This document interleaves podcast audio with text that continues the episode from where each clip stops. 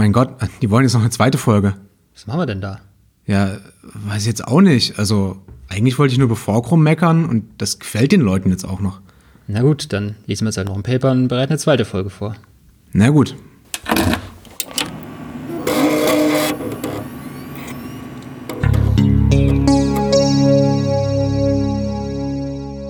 Herzlich willkommen zum System Core Podcast, Folge Nummer 2 mit Stefan Naumann.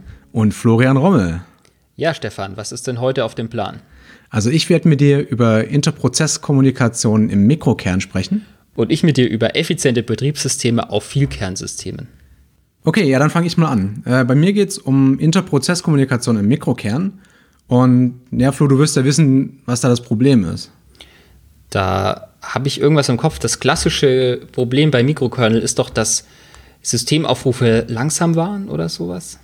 Ja, nicht, nicht ganz. Also ähm, im Grunde, du hast bei dem Mikrokern ja alle Funktionalitäten, die man nicht im Kern implementieren muss, in Nutzerprozesse ausgelagert. das So heißt, Treiber oder so. genau, also das heißt, kann äh, bedeuten, mein, keine Ahnung, Prozess X, den ich jetzt selber schreibe, will jetzt irgendeine Datei schreiben, dann fragt der äh, den Prozess Dateisystemtreiber an, dann fragt der den Blockgerätetreiber an, der ähm, schreibt dann tatsächlich irgendwelche Sachen auf die Platte.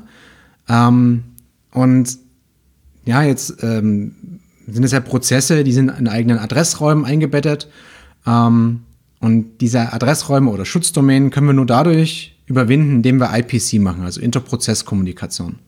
Ja, das heißt, es gibt irgendeinen Systemruf, ähm, Send oder Receive oder Call oder was auch immer, ähm, um diesen Schutzdomänenwechsel zu machen in den anderen Prozess und Daten da abzulegen. Ähm, der macht damit irgendwas und eventuell schickt er mir noch eine Antwort oder ja, geht halt weiter in der, in der Kette. Ähm, genau. Wie funktioniert eigentlich so ein IPC im Normalfall? Das wirst du ja wissen. Ja, also man ruft irgendeinen Systemaufruf a- auf, also einen echten, der in den Kernel, äh, mit dem ich in den Kernel komme und der Kernel wechselt dann zu dem Prozess, mit dem ich kommunizieren will. Der Prozess bearbeitet meine Anfrage und dann geht es wieder zurück, dann geht es wieder in den Kernel Genau. und dann wieder zu dem aufrufenden Prozess. Mhm, genau. Ja, ähm, das ist zum, zu dem anderen Prozesswechseln ist noch ein bisschen mehr Arbeit als nur so ein Kontextwechsel. Ähm, also die Prozessorregister zu wechseln, dann müssen auch die Page-Tables gewechselt werden. Da im Zweifel schießen wir uns noch den TLB platt. Ähm, genau, kommen wir gleich zu. Ähm, in dem Skybridge geht es um synchrone äh, Prozess, also synchrone Kommunikation. Ähm, das heißt, der Sender wird so lange blockiert, bis eine Antwort da ist. Also der klassische Systemaufruf. Genau, im Grunde der klassische Also, Systemaufruf. Ich ja. möchte zum Beispiel irgendwie eine Ausgabe machen auf meiner Konsole, dann, ähm, ja, dann ru- ruf, rufe ich es auf und bis die Ausgabe da ist, äh, bin ich als Aufrufer blockiert. Also Genau. Erst wenn die dann dargestellt wurde, dann kommt, kommt die Ausführung wieder zu mir zurück. Genau, und ähm, bei dem IPC, wenn ich jetzt in einem anderen Prozess was schicken will, dann haben wir ja gerade festgestellt, dauert das sehr, sehr lang. Ja, also ich muss ja mal den Kern wechseln, das dauert eine Weile. Ich muss Privilegien prüfen, ne, Page-Table wechseln und wieder hoch in den anderen Prozess. Ähm, da gibt es ein paar Verbesserungen, die schon vorgeschlagen wurden. Der Client-Thread könnte zum Beispiel einfach in den Server wechseln. Ja, dann arbeitet quasi der Client-Thread weiter und wir umgehen das Scheduling. Und Skybridge, die versuchen was ganz Spannendes. Die versuchen diesen Schutzdomänenwechsel einfach durch äh, Zwei-Stage oder Two-Stage Address Translation zu beschleunigen. Ähm, Was ist jetzt Two-Stage Address Translation? ja, das äh, dachte ich mir, dass du das fragst.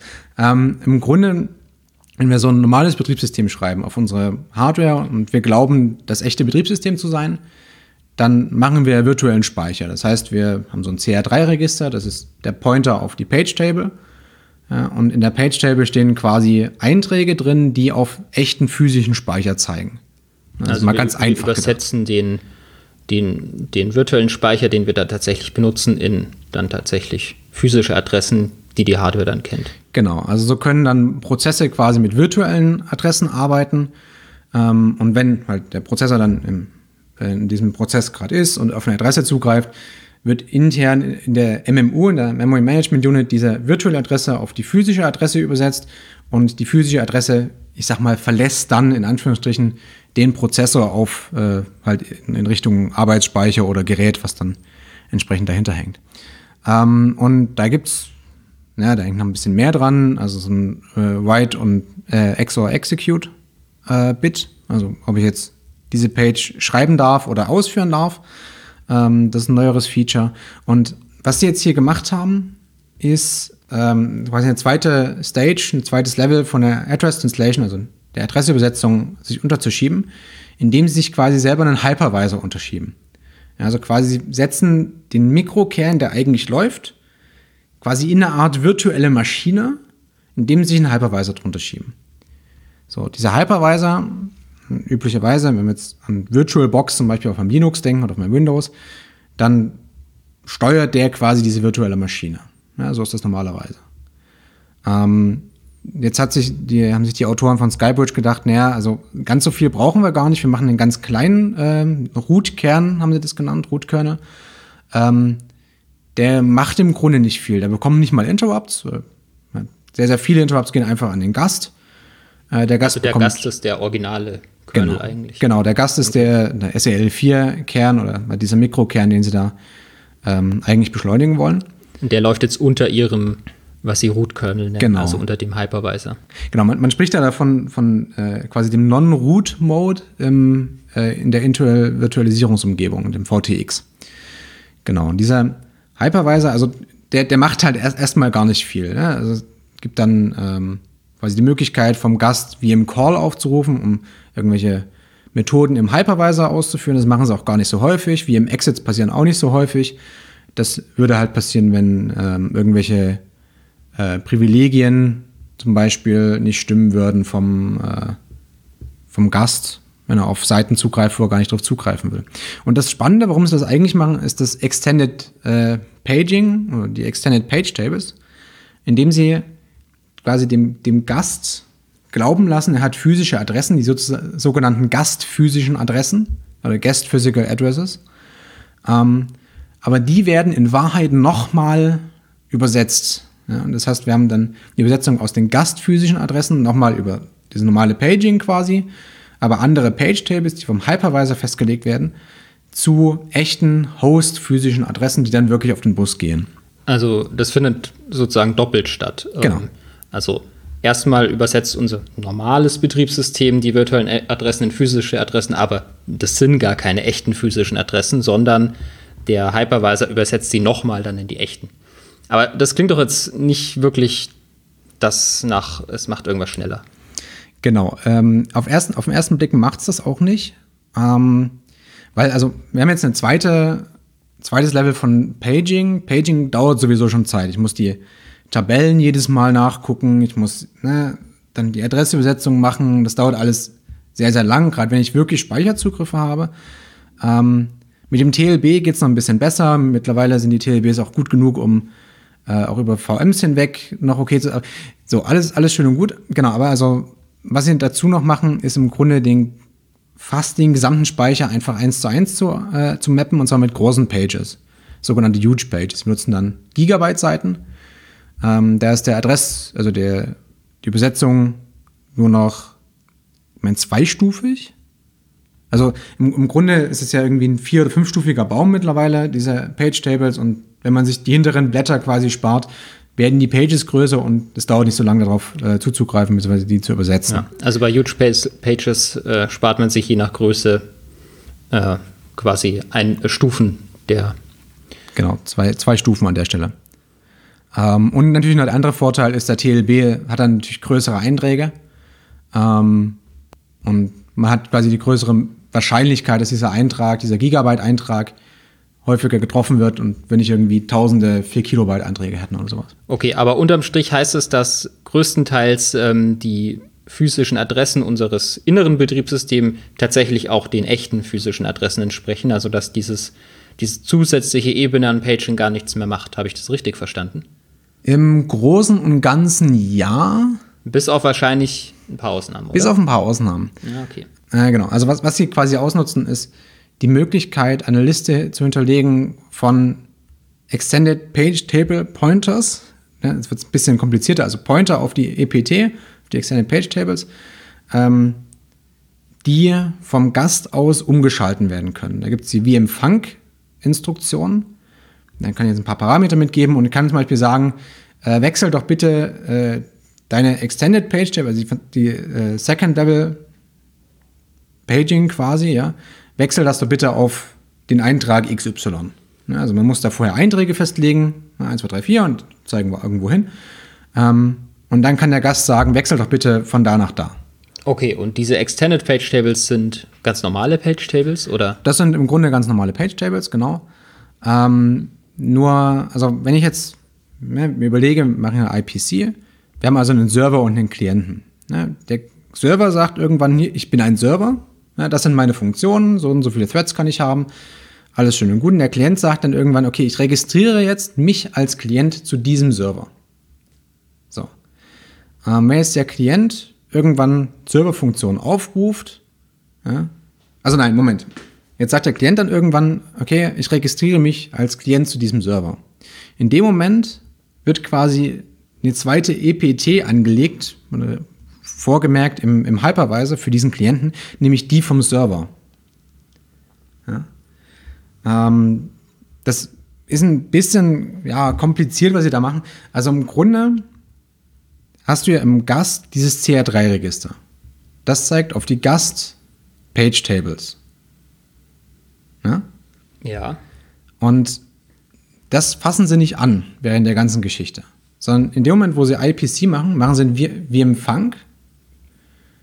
Ja, das CR3 zeigt immer noch die gleiche Stelle in der gastphysischen Sicht, aber diese Stelle haben sie den unter Hintern weggemappt.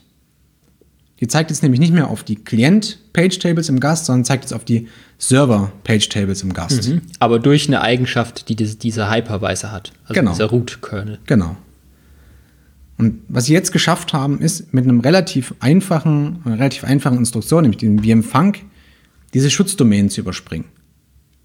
Ja, den, den Mikrokern haben sie nicht angefasst. Also sie, müssen nicht durch diesen Mikrokern durch, sie müssen auch nicht durch den Hypervisor durch. Jedenfalls nicht in dem Moment, wo sie äh, Call oder äh, Send aufrufen. Ja, also die ganze Magie ist im Grunde, dass man die Intel-Virtualisierung ausnutzt, um, ja, um den virtuellen Speicher zu ändern, ohne dass ich irgendwie in den Kernel wechseln muss. Genau, ja. Und dadurch, dass es eine äh, Prozessorfunktion ist, diese EPTs umzuschalten, passiert es relativ schnell. Ähm, und ja, ich ja, prinzipiell wäre das wahrscheinlich, wäre das äh, CR3-Register wechseln, also wie man klassischerweise den Adressraum wechselt, auch schnell, aber das muss man halt im privilegierten Modus machen, also genau. im Kernel. Mhm. Und das andere kann ich, wenn ich die richtig verstehe, jetzt auch einfach so machen. Genau, ja, da kann ich äh, aus dem, eben aus dem Nutzerprozess das VM-Funk aufrufen und bekomme dann eine andere EPT. Das ist ja elegant. Und ja, das, das, Ganze ist trotzdem sicher, weil, weil ich ja nur fest definierte Möglichkeiten habe, wie ich wechseln kann. Genau, ja. Also ähm, das Ganze ist vor allem dadurch sicher, sie mappen sich, ich habe jetzt nicht ganz alles erzählt, sie mappen sich beim, bei den Registriergeschichten noch so ein bisschen Trampolin-Code hin. Ähm, der bereitet halt so ein bisschen Zeug vor, kopiert irgendwie Kram in Buffer oder ein Register, äh, macht dann das wie im Funk und wechselt dann damit quasi in den Server äh, geht dort auf den vorbereiteten Stack vom Server und arbeitet dann da drin los. Und was sie da noch machen, ist, ähm, sie nennen das so ein, so ein Key-Pair in so einer Key-Tabelle ähm, überprüfen. Also im Grunde, wie ich das verstanden habe, da werden sie auch gar nicht so ganz klar, finde ich, ähm, wird quasi für den Klienten eine Art Key generiert, also irgendeine zufällige Zahl, irgendwie 8 Byte oder so, und die übergibt er dem Server. Und wenn der Server diese Zahl nicht kennt, dann sagt er, nö, du hast dich nicht registriert, ich spreche nicht mit dir. Ne? Ähm, und das gleiche geht dann auch nochmal zurück, wenn der, wenn der Server quasi eine, eine Antwort schickt an den Klienten, äh, passiert das gleiche nochmal, um quasi sicher zu, sicher zu gehen, dass der Server nicht an irgendeinen anderen Klienten eine, eine Antwort schickt. Ja. Genau. Ähm, Sie haben sich dann noch die Frage gestellt, was passiert eigentlich, wenn so ein Klient so ein VM-Funk selber aufruft? Ähm, da gehen sie auch relativ lang in dem Paper drauf ein, dass sie dann so eine Art Binary Rewriting machen. Also ähm, quasi jede, jedes Vorkommen von diesen Bytes von VM-Funk in dem Prozess, in dem Prozesscode dann übersetzen in was anderes. Also Ach so, also bevor ich den Prozess laufen lasse, ersetze ich alle genau. äh, problem potenziell problematischen Operationen, die ich da drin finde. Genau. Und das funktioniert dann. Ja, genau. Sie sagen dann, also alle wie im Funk Instruktionen werden einfach durch Knobs ersetzt und wenn es irgendwo anders vorkommt, dann werden sie das, dann, dann ersetzen sie die Instruktion quasi durch ähnliche oder gleichlautende Instruktionen, aber das ist halt ein bisschen entzogen. Ähm, ja, das funktioniert wohl. Es kommt auch gar nicht so häufig vor, dass in äh, normalem Code die, diese Bytefolge wie im Funk auftaucht.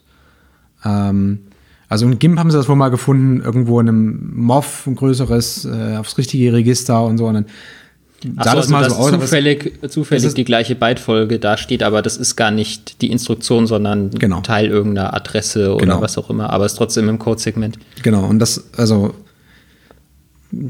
sie sagen halt, dass das gar nicht so häufig auftritt. Also genau irgendwie einmal. Sie haben dann eine ganze Menge an Linux-Anwendungen mal durchsucht, einfach aus Spaß. Genau. Was sie noch nicht können, ist halt dieses Write or Execute. Das heißt halt beispielsweise JavaScript-JITs machen das ja zum Beispiel, wenn sie Code haben, der häufig ausgeführt wird, dann übersetzen sie den in Maschineninstruktionen und führen dann diese Maschineninstruktion aus. Ähm, das machen ja alle JITs. Das machen im Grunde, genau, das machen im Grunde alle JITs. Ist nicht auf JavaScript äh, beschränkt, genau. Ähm, aber genau, also da können sie halt quasi nicht überprüfen, ob da nicht irgendein Interpreter irgendein bösartiges wie im Funk äh, einfügt. Genau. Ähm, das Ganze machen sie in irgendwie anderthalb Kilo Lines of Code im Root-Kern und die Subkernel, also das SEL4 oder das Fiasco oder das Zircon, haben sie dann mit so ungefähr 200 Lines of Code verändert und damit ihre ähm, halt Änderungen eingefügt. Also in den Subkernel muss dann halt so ein bisschen die Kommunikation mit dem Root-Kern und das Hochbooten vom Root-Kern äh, eingebaut werden. Genau, also das sind relativ kleine Änderungen tatsächlich. Ähm, sie haben das dann durchgemessen mit einer SQLite äh, Benchmark, mit einem SQLite Benchmark. Und da werden sie äh, in etwa 0,8 mal schneller bei SEL4. Genau, und es gibt, sie haben keine VM-Exits gefunden. Also sie sind nie aus der quasi virtuellen Maschine ausgebrochen, weil irgendwas aufgetreten ist, was nur der Hypervisor ähm, machen kann.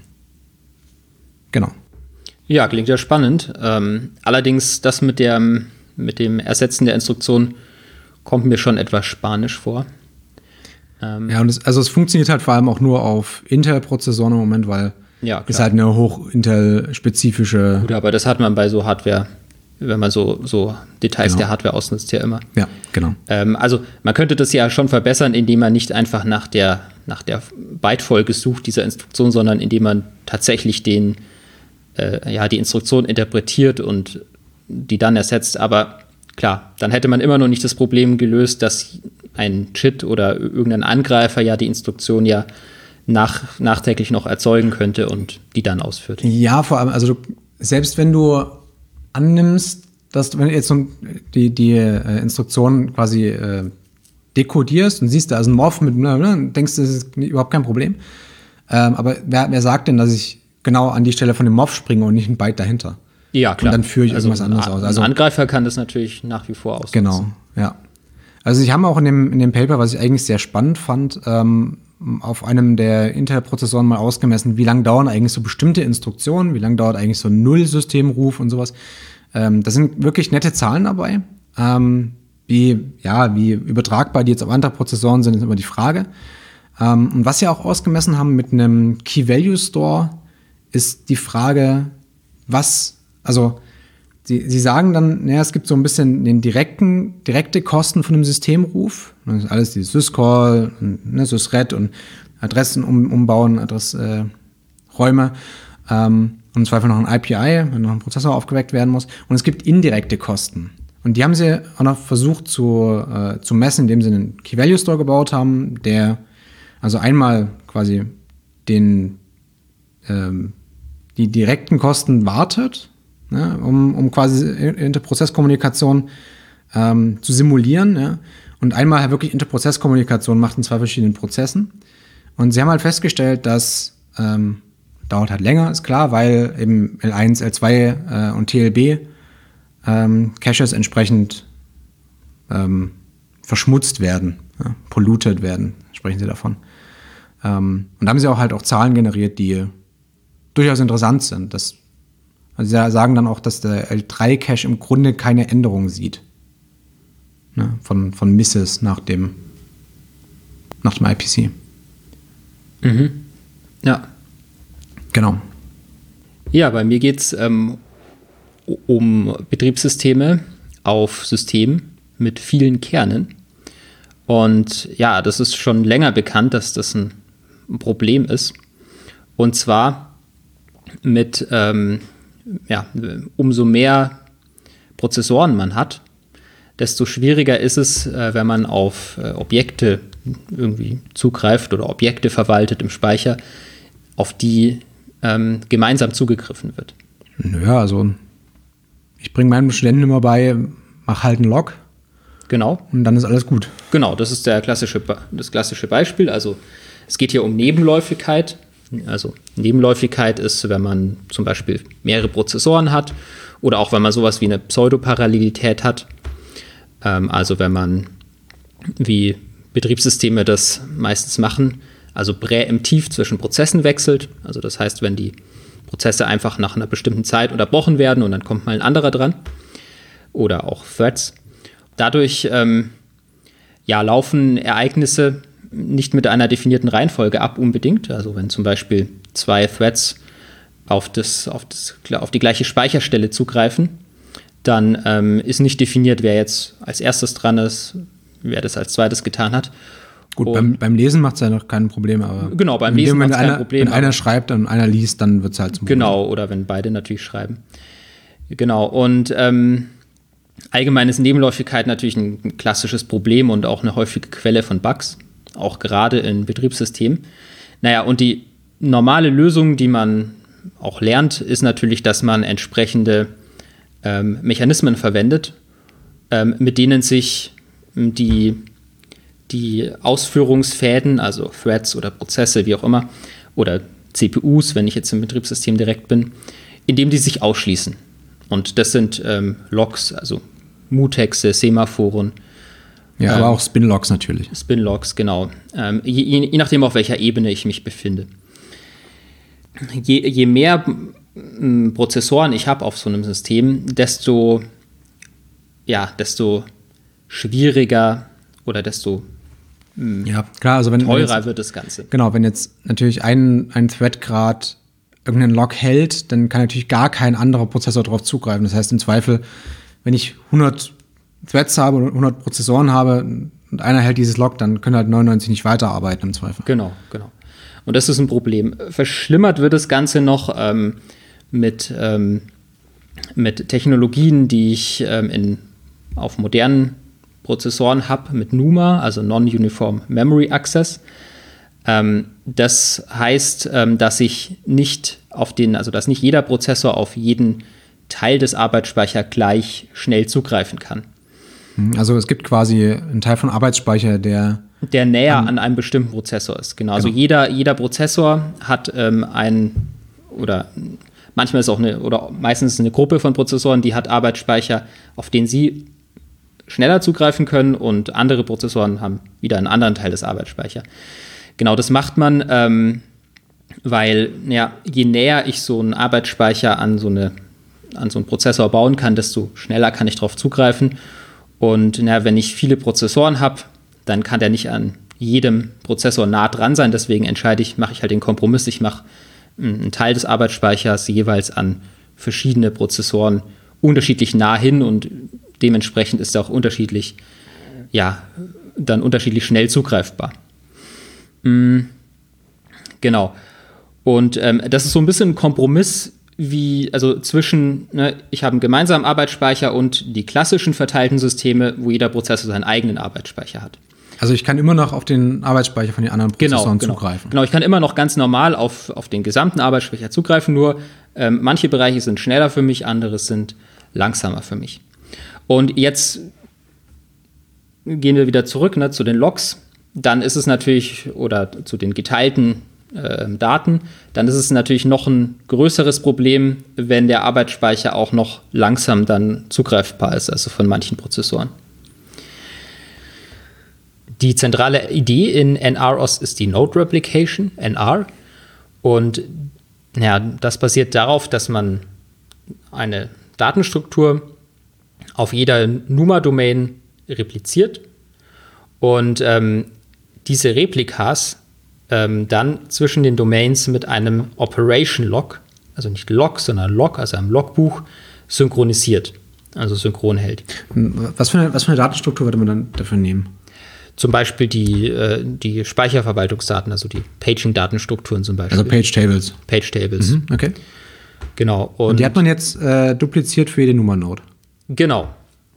Und dann werden die synchronisiert, indem, jede, in, indem Änderungen jeweils in einem in, in diesem gemeinsamen Logbuch eingetragen werden.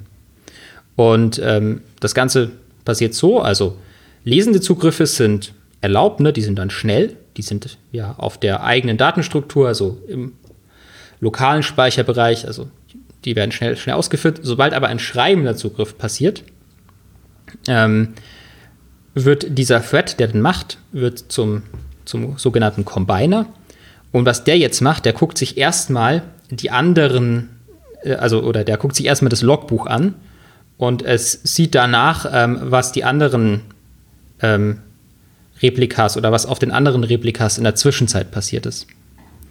Und äh, dann, wendet, äh, dann wendet er alle ausstehenden Operationen an, also die auf dem lokalen Replika noch äh, angewendet werden müssen.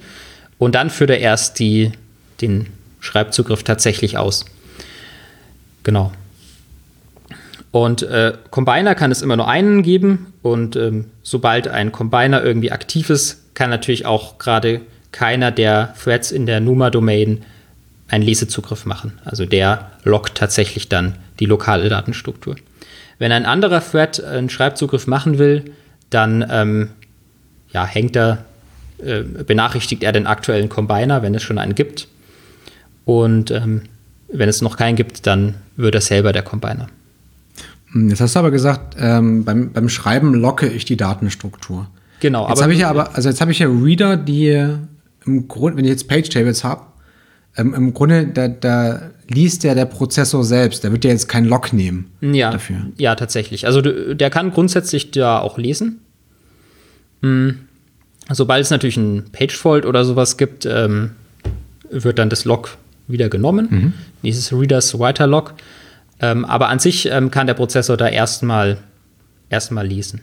Genau. Also wenn ich jetzt, dann, dann heißt es ja aber auch, wenn ich nur beim Schreiben das Operation Log mir anschaue, dann kriege ich im Zweifel auch veraltete Datenstrukturen bei dem Speicherzugriff. Ne? Genau, ähm, deswegen also stimmt nicht ganz. Die Leser ähm, also sofern es nicht der Prozessor völlig. Also im Grunde der, der Page Fault, wenn man so will, ja?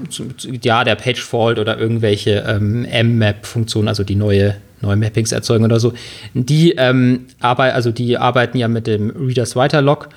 Und ähm, das ist leicht modifiziert, so dass Reader auch äh, nachschauen, ob in diesem Logbuch neue Daten drinstehen oder neue Einträge drinstehen. Und ähm, die, wenn das der Fall ist, wird auch der Reader zum Combiner und ähm, holt sich, wendet dann die neuen Änderungen an. Okay, aber also jetzt habe ich, jetzt ich ja den, den Speicherzugriff. Ne? Sagen wir mal, auf irgendeiner Node, auf irgendeiner Nummer-Node wird jetzt gerade ein Mapping gelöscht, wie rausgenommen ne? ja. aus der Daten, also aus dem, aus dem Prozess. Ähm, und jetzt greift auf der anderen Nummer-Node aber ein, ein Thread drauf zu.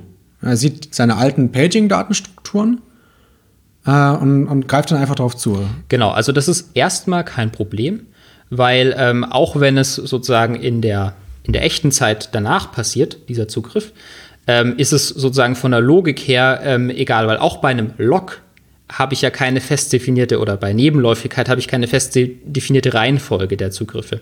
Also dann ist dieser, dieser ähm, Lesezugriff, der noch gelungen ist, obwohl eigentlich auf einer anderen Replika dieses Ding schon weg ist, ähm, ist halt sozusagen auf, in, der, in der logischen Sicht noch davor passiert. Das ist kein Problem. Die, das Ganze darf nur nicht zu alt werden, also zu sehr auseinandergehen. Ähm, und deswegen gibt es einen, ähm, also deswegen gibt es die Möglichkeit, wenn, wenn ein, wenn in einer Numa-Domain oder in einer Replika tatsächlich nichts passiert, was irgendwie einen Combiner auf den Plan ruft, dass man das auch mal auslöst. Nach einer bestimmten Zeit oder ausgelöst von anderen Prozessoren. Mhm. Also das gibt es schon. Genau, und also man muss da aber darauf aufpassen, dass der Thread, der den, den Speicher rausnimmt, den nicht sofort wieder äh, reclaimt, ne? nicht sofort wieder der Freispeicherverwaltung zurückgibt.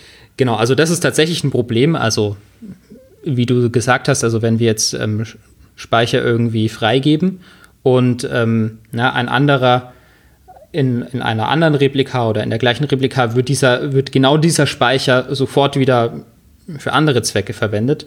Und ne, in einer dritten Replika habe ich jetzt sozusagen noch einen Zugriff darauf. Das wäre natürlich tatsächlich ein Problem. Ja. Ähm, das ist auch so erstmal nicht lösbar. Ähm, da muss ich tatsächlich oder mussten die Autoren ihren ähm, Allokator anpassen, ähm, dass der das berücksichtigt. Also sie haben da einen, einen, sogenannten deterministischen Allokator geschrieben, der diese ganzen, ja, diese ganzen ja. Ähm, Sachen dann weiß und dann doch wieder locken muss am Ende. Also wenn mhm. man ehrlich ist. Aber, ähm, okay. aber für, für, für viele Sachen äh, funktioniert das tatsächlich mit dem Replika. Und ähm, jetzt mal die an andere Sichtweise. Wenn ich jetzt auf einer Node ein Mapping hinzufüge, ja. dann ist sie auf der anderen Node noch nicht da. Genau. Ja, jetzt könnten, jetzt haben wir ja gesagt, äh, jetzt greift da einer drauf zu, kriegt einen Page-Fault. Ist ja normal, ne? Und jetzt im Page-Fault würde zusehen, dass er dieses Log über, überträgt. Genau, das Und Logbuch, ja. Jetzt könnte es passieren, dass auf der Node ein zweiter Thread nochmal drauf zugreift und jemand einen zweiten Page-Fault. Das ist nicht das Problem, weil sieht, dass da einer schon drin ist und sieht dann, dass, dass die, der Eintrag dann eingefügt wurde. Genau, der würde einen Combiner sehen und, ähm, und würde dann, also könnte dann, müsste dann warten, bis der Combiner fertig wäre und dann genau. wäre die Operation erfolgreich durchgeführt worden. Und wenn es andersrum ist, also der, der Combiner ist schon durch und dann greifen wir darauf zu, dann hat man sowieso einen neuen Eintrag.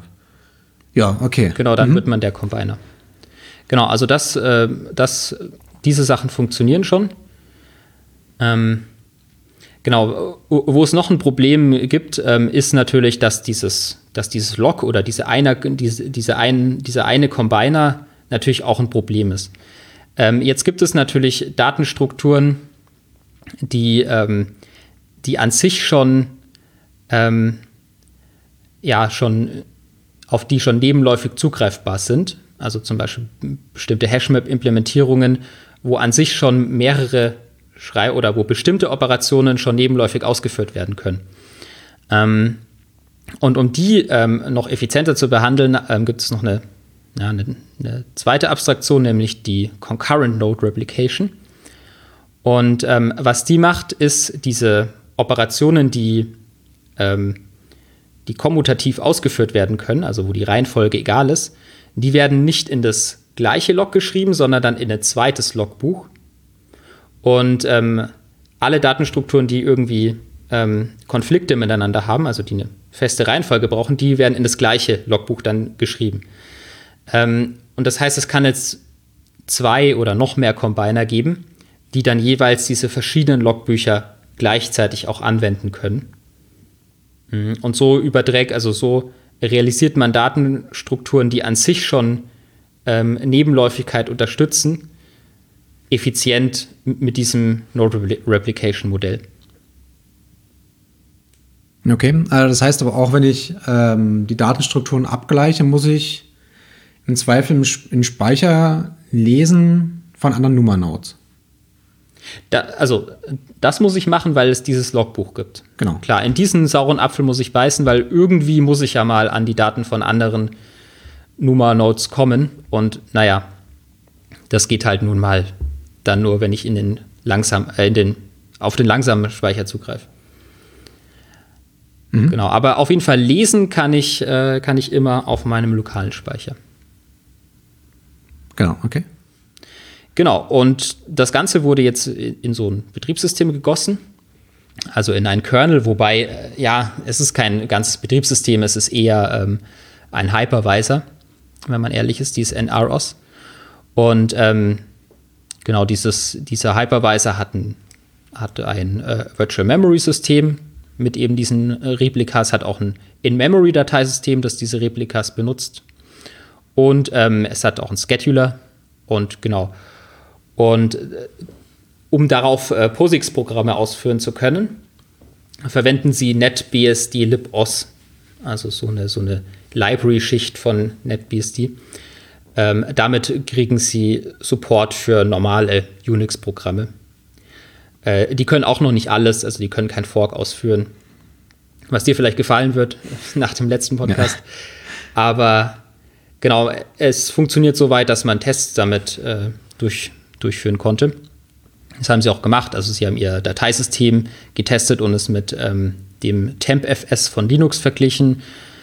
Und ähm, sie haben einen ähm, Key Value Store, also LevelDB, äh, getestet in NROS und in Linux und auch Memcached. Äh, genau, und tendenziell war das, äh, ja, war das erwartungsgemäß natürlich dann auf NROS schneller, wenn man es auf sehr vielen ähm, Nummer-Domains oder auf, auf sehr vielen Kernen dann oder Prozessoren ausgeführt hat. Also bei, bei Memcached-Cache, äh, beim Memcached-Test waren sie äh, 1,3 mal so schnell wie Linux und ähm, hatten dann natürlich aber auch 23 Prozent mehr Verwaltungsdaten wegen mhm. der Node-Replikation.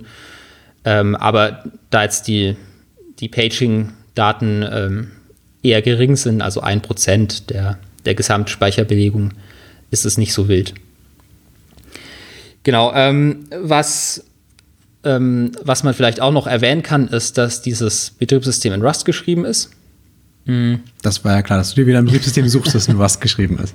Na, das habe ich erst äh, dann im Laufe äh, des Lesens erst erfahren. Fand ich natürlich cool. Die, das hat halt den Vorteil, dass man ja diese, diese Node-Replication-Datenstrukturen dann auch noch so implementieren kann, dass es typsicher ist und ja, dass man bestimmte Klassen von Fehlern vermeidet, die im Linux-Kernel dann auftreten. Also ja, gerade ja, Locking. Der, der Rust-Compiler ist ja sehr ähm, aggressiv, was ja. den Programmierer auf die Finger hauen äh, anbelangt. Ne?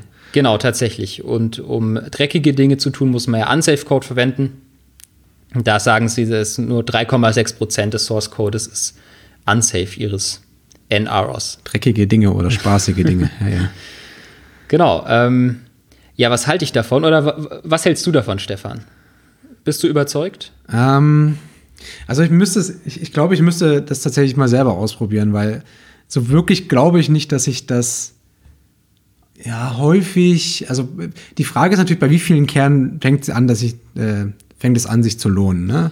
Ja, so laute Aussagen im, im, im, im Paper schon sehr schnell. Das kommt natürlich stark darauf an, was man misst. Also wenn man jetzt natürlich ähm, misst, wie man permanent irgendwelche neuen Mappings erzeugt im, im virtuellen Speicher, dann, ähm, dann also, also Micro-Benchmark äh, äh, durchführt, dann, dann sieht man natürlich schon, dass es sich ab irgendwie ein paar Kernen schon lohnt und mit ein paar Nummer-Domains oder mit ganz wenigen schon. Äh, die Frage ist natürlich, wie realistisch das ist. Also was sie natürlich gezeigt haben mit Memcached, konnten sie tatsächlich irgendwie 1,3 mal so viele Operationen durchführen. Ähm, aber auch da, ja, werden sie natürlich schon den Benchmark äh, genommen haben, der, der das sehr positiv aussehen lässt. Ja.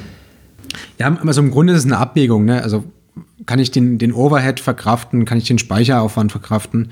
Und ähm, also ist mein, mein Anwendungsfall so einer, der auf NAOS tatsächlich funktioniert oder ist der auch mit Linux zufrieden am Ende? Genau.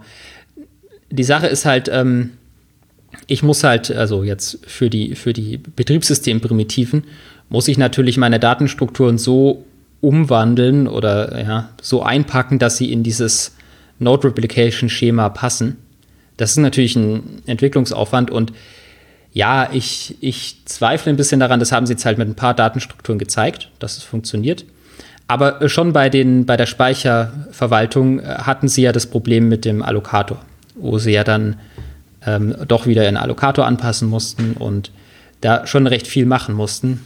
Und die Frage ist halt, ähm, mit wie vielen Datenstrukturen geht das eigentlich genau. wirklich sinnvoll, ne? Ja. Genau, tatsächlich. Und wie einfach ist das? Und ja. Ja, also hältst du es für äh, wahrscheinlich, dass bald ein NR Linux äh, aus der Gruppe das kommt? Ich mir, mir tatsächlich überlegt. Ähm, ich glaube nicht. Äh, äh, ich habe dich äh, im Büro schreien hören. War das das? ja. ja. Das Problem ist, dass das jetzt in Linux einzubauen, wäre schon ein gehöriger Entwicklungsaufwand. Deswegen haben sie es wahrscheinlich auch nicht gemacht. Also deswegen haben sie diesen Hypervisor geschrieben, mit dem sie dann ähm, mit diesem libOS wieder POSIX-Programme ausführen können. Ich denke, das war der Grund. Ja. So, und dabei wären wir am Ende der Sendung und wie immer am Ende der Sendung die Frage, was haben wir eigentlich gelernt? Ja, ich habe gelernt, dass man äh, die Hardware für Dinge ausnutzen kann, für die sie gar nicht gebaut wurde, aber damit tatsächlich in dem Fall jetzt den Prozesswechsel in Mikrokernel beschleunigen kann. Genau, und ich habe gelernt, dass ähm, man mit replizierten Datenstrukturen in NUMA-Systemen, besonders wenn man viele Kerne hat, also ein Many-Core-System, auch Synchronisationsaufwand sich sparen kann. Wie immer packen wir die Paper in unsere Show Notes. Wenn ihr sie selber nachlesen wollt, findet ihr die entsprechend äh, dort. Und dann bleibt mir nichts anderes zu sagen als euch vielen Dank für die Aufmerksamkeit und Florian Rommel, vielen Dank. Ja, ich sag auch danke.